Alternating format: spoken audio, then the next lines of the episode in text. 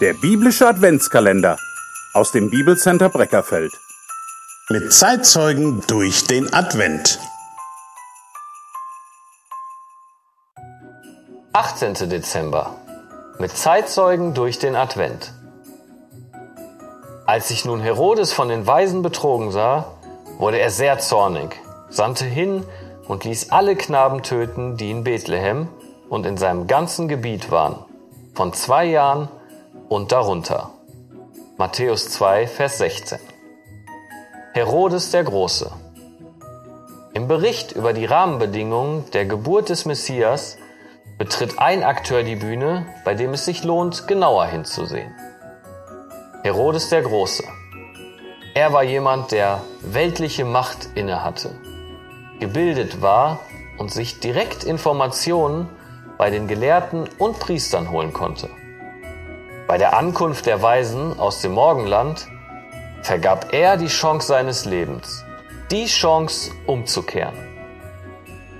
Er wollte die Reisenden benutzen, um des Kindes habhaft zu werden, das Anrecht auf seinen Thron hatte.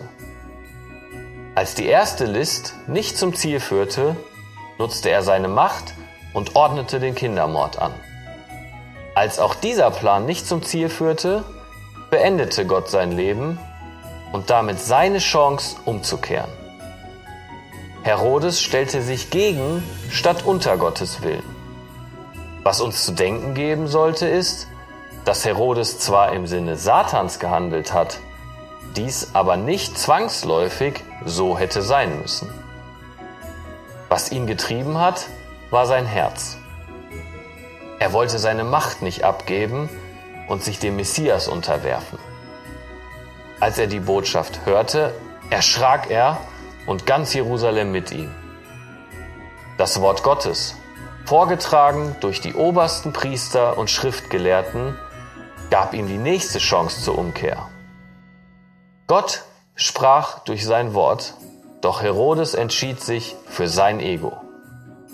Gott selbst wollte sein Volk Israel weiden, aber Herodes in seiner Selbstüberschätzung wollte das verhindern.